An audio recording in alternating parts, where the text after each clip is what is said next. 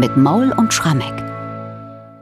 Zwölfter Sonntag nach Trinitatis und für diesen Tag hat Johann Sebastian Bach die Kantate Geist und Seele wird verwirrt komponiert.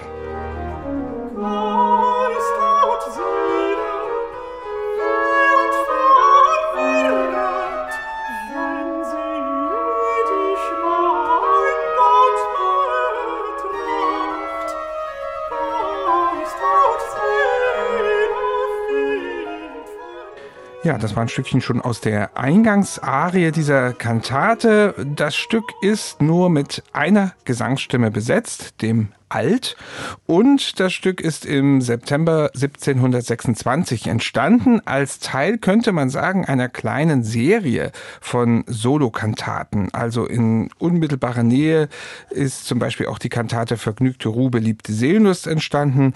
Auch die Kreuzstabkantate dann für Bass-Solo ist gar nicht weit weg davon. Deswegen meine erste Frage, Michael, was könnte Bach dazu inspiriert haben, gerade in dieser Zeit sich dieser Gattung Solokantate so intensiv zu widmen? Naja, die naheliegende Antwort, lieber Bernhard, wäre ja, er verfügte über besondere Sänger, wo sich das anbot. Ja, also gute Solisten, gute Altisten.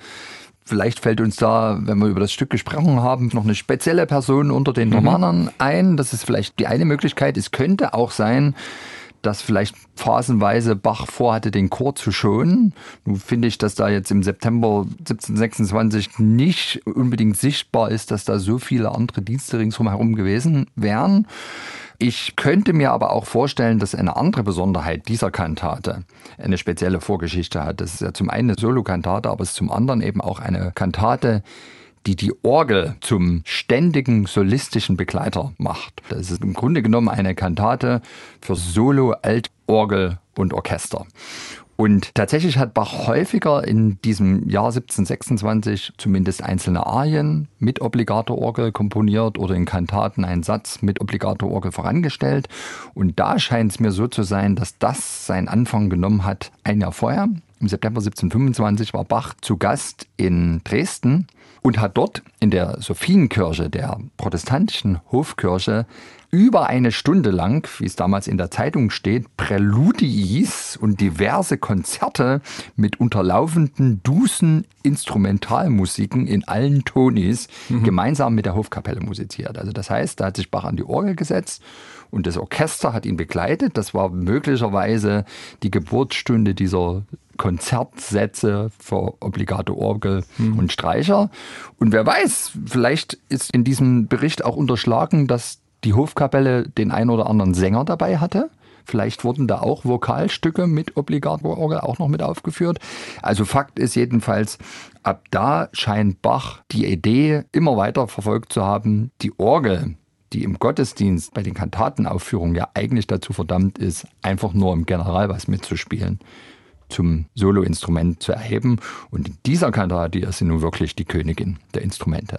Kommen wir gleich drauf. Reden wir erstmal kurz über den Text. Zugrunde liegt dieser Kantate mal wieder ein Libretto von Georg Christian Lehms. Du hast dich schon mehrfach als Lehms-Fan geoutet hier ja. in dieser Serie, die wir hier haben. Immer ein Dichter, der Metaphern stark argumentiert und der auch hier wieder durchgehend selbst dichtet, also kein Choral in diesem Falle verwendet, kein Bibelzitat. Welchen Akzent setzt er heute? Na, er setzt einen Akzent, den er aus dem Evangelium des Sonntags abgeleitet hat. Markus 7, Jesus heilt einen Taubstumm. Und dann ist ja die Geschichte die, also der Taubstumme kann danach sowohl wieder sprechen als auch hören.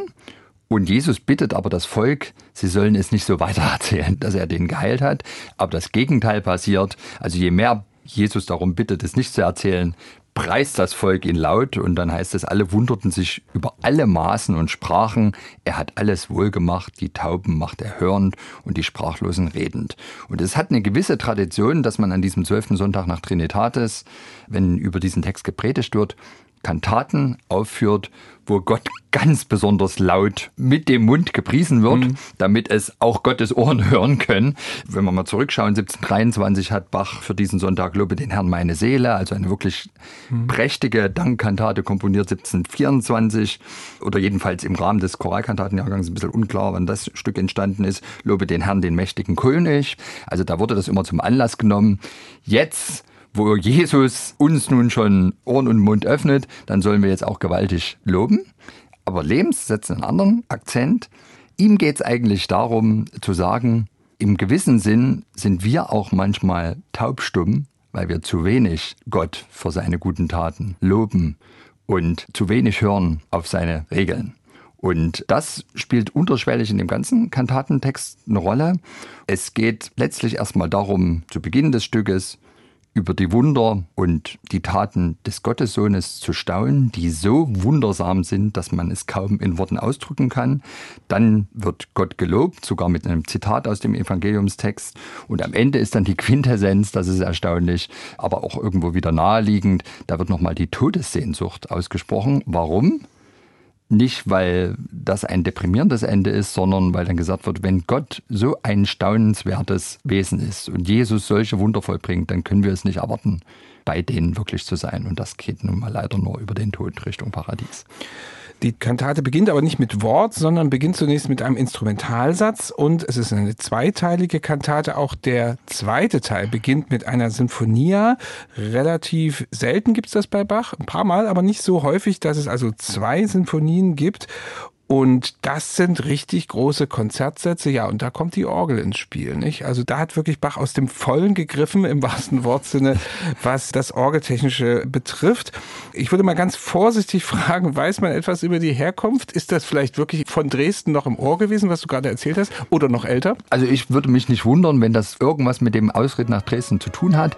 Gemeinhin sagt aber die Forschung basierend auf der Form der Motive und der Analyse der Orgelstimme, dass es möglicherweise auf ein Instrumentalkonzert zurückgeht, was schon aus der Köthnerzeit Bachs stammt und dann ursprünglich gar nicht für Orgel gedacht gewesen ist, sondern für ein Soloinstrument, wahrscheinlich Oboe. Deswegen findet man diese beiden Sätze auch wieder in dem Konzert für Oboe und Orchester BWV 1059.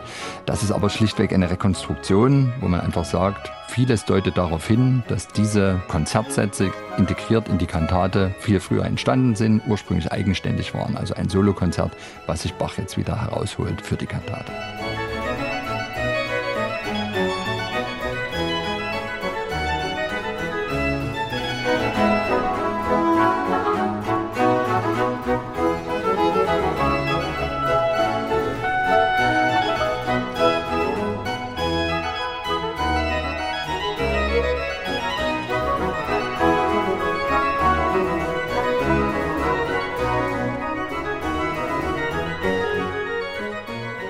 Ist ein Stückchen aus der Symphonie zum ersten Teil, also großes Orgelsolo dabei. Und dann sind es drei Arien, die diese Kantate strukturieren. Die erste Arie mit dem titelgebenden Text Geist und Seele wird verwirrt. Hört man da die Verwirrung? Naja, ich finde im Gesang nicht. Das ist eigentlich alles sehr klar und manchmal am Text vorbei komponiert, könnte man fast sagen. Wahrscheinlich weil ursprünglich dieser Satz reinweg instrumental war und Bach ihn hier wiederverwendet und die Gesangsstimme praktisch nachträglich hineinkomponiert. Aber man muss schon sagen, was die Orgel da spielt an virtuosen Girlanden, an Übergängen und so weiter, das ist schon etwas verwirrend, weil Bach dort Tonarten berührt, die man kaum für möglich hält, weil er immer wieder fantasievolle neue Bridges, Übergänge zum nächsten Vokalabschnitt findet. Überhaupt finde ich, gilt das auch schon für den Eingangssatz, also die Sinfonia. Der passt auch insofern zu dem Titel Geist und Seele wird verwirrt, was dann erst danach gesungen wird, weil auch hier die einzelnen Episoden, wo die Orgel die Chance hat, das Hauptmotiv fortzuspinnen, so fantasievoll sind und so gefühlt immer freier werden, dass man tatsächlich mal wieder so den Eindruck hat, ähnlich wie beim Schlusssatz von der Kantate Vergnügte Ruhe, beliebte Seelenlust, dass Bach hier eine Art Jam-Session auf der Orgel abzieht, wo er wirklich das Publikum durch seine Kunst zum Staunen und Wundern ja, zur Verwirrung bringen will. Also insofern vielleicht bei aller funkelnder Virtuosität das Ganze eben auch in den Dienst einer Textausdeutung gestellt.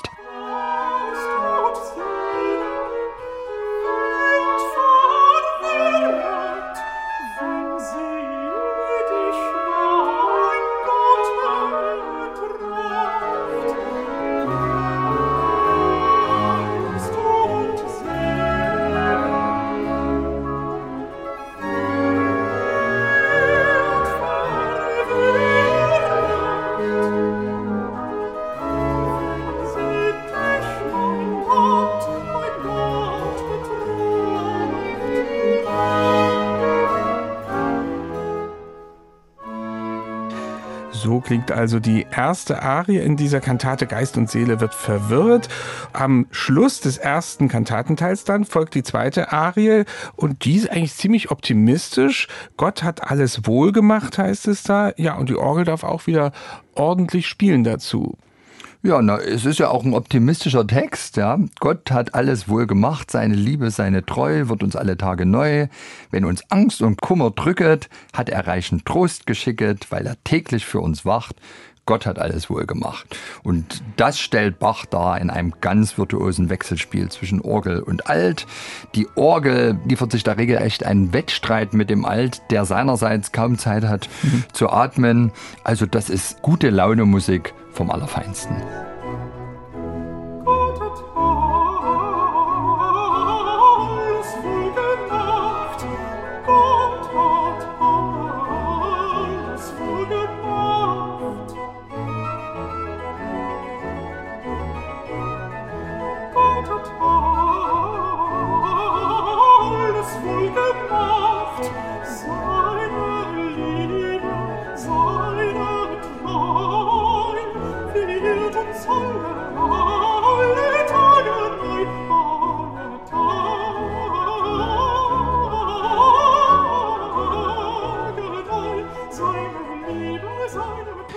Ja, das war also die zweite Arie. Für den Geschmack einiger könnte da schon Schluss sein.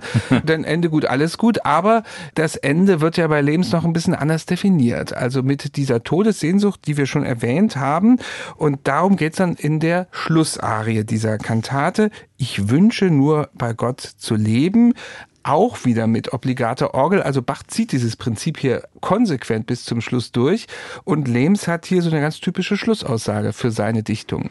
Ja, Lehms sagt ganz klar, da auf Gott so Verlass ist und da auf Jesus so Verlass ist und da deren beider Wunder so unbegreiflich für uns sind, unseren Geist und unsere Seele verwirren, können wir sie eigentlich gar nicht abwarten, näher bei ihnen zu sein. Und der Weg dahin führt natürlich über den Tod.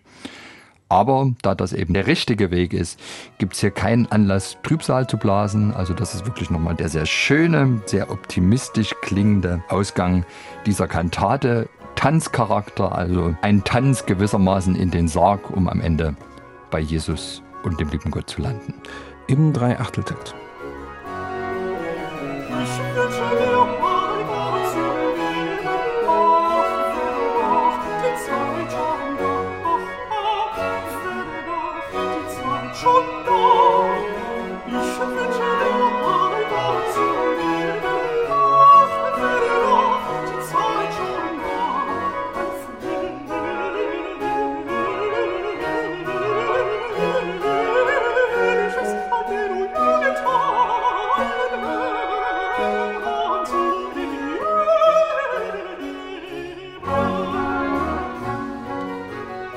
Das ist also die Schlussarie dieser Solokantate Geist und Seele wird verwirrt. Und meine Schlussfrage, die bezieht sich nochmal jetzt auf das Personal. Das interessiert mich doch sehr. Das hattest du am Anfang schon so ein bisschen ausweichen, mal links liegen lassen. Also es sind ja nur ganz klar zwei Solisten. Altsänger ja. und Organist. Und das jetzt die ist die Frage, Stars. wer waren 1726 diese beiden Personen? Hast du irgendeine Idee, eine Vision davon. Ja, also den Programmzettel haben wir nicht. Schade. Und wenn es den gegeben hätte, dann hätten dort wahrscheinlich auch gar nicht die Namen der Künstler draufgestanden. Ich sehe zwei Szenarien. Das eine Szenario wäre, Bach hatte wirklich in dem Fall zwei junge Nachwuchskräfte an der Hand, denen er einfach mal die Chance geben wollte, sich so richtig eine ganze Kantate lang als Stars zu präsentieren. Und da wäre jetzt nach Lage der Dinge 1726 sein ältester Sohn Wilhelm Friedemann, der ist inzwischen 16 Jahre alt, für den er in dieser Zeit zum Beispiel die sechs Orgelsonaten komponiert, für den er so viele Werke zu Papier gebracht hat, um seine Ausbildung als Tastenvirtuose und würdiger Nachfolger seines Vaters voranzutreiben. Das könnte man sich gut vorstellen. Und als Äquivalent hätten wir tatsächlich tatsächlich 1726 im Thomaner Chor ein Mitglied, wo wir wissen, dass er ein sehr guter Altus gewesen sein soll und jetzt zu den absolut Ältesten gehörte. Sein letztes Schuljahr hatte gerade begonnen. Karl Gotthelf Gerlach. Der ist dann Mitte 27 von der Schule gegangen, wurde später der Musikdirektor der Neukirche, hat sich teilweise auch die Leitung mit Bach im Kollegium Musicum geteilt. Bach hat offenbar viel für den übrig gehabt und der gilt so als der heißeste Kandidat für all diese Solo-Altkantaten, die da 1726, 27 entstehen. Das ist ja nicht nur Geist und Seele wird verwirrt. Also das würde mir einleuchten, dass er Gerlach im Auge hat. Zum anderen, das wäre jetzt das zweite Szenario, könnte man sich auch vorstellen, wenn jetzt hier schon gar nicht der Chor zum Einsatz kommt und also auch nicht der Chor damit von jemandem zusammengehalten werden musste, spreche ja auch nichts dagegen, dass sich der Chef selbst an die Orgel gesetzt hat. Vielleicht war ja auch gerade ein berühmter Sänger in Town, ein Auswärtiger, weiß ich nicht, von der Dresdner Hofkapelle oder so. Und Bach hat jetzt mal gesagt, komm, wir zwei machen jetzt Sonntag mal eine gewaltige Jam-Session und haben mächtig Spaß dabei, die versammelten Seelen in der Kirche mit dieser irre virtuosen Musik gewaltig zu verwirren.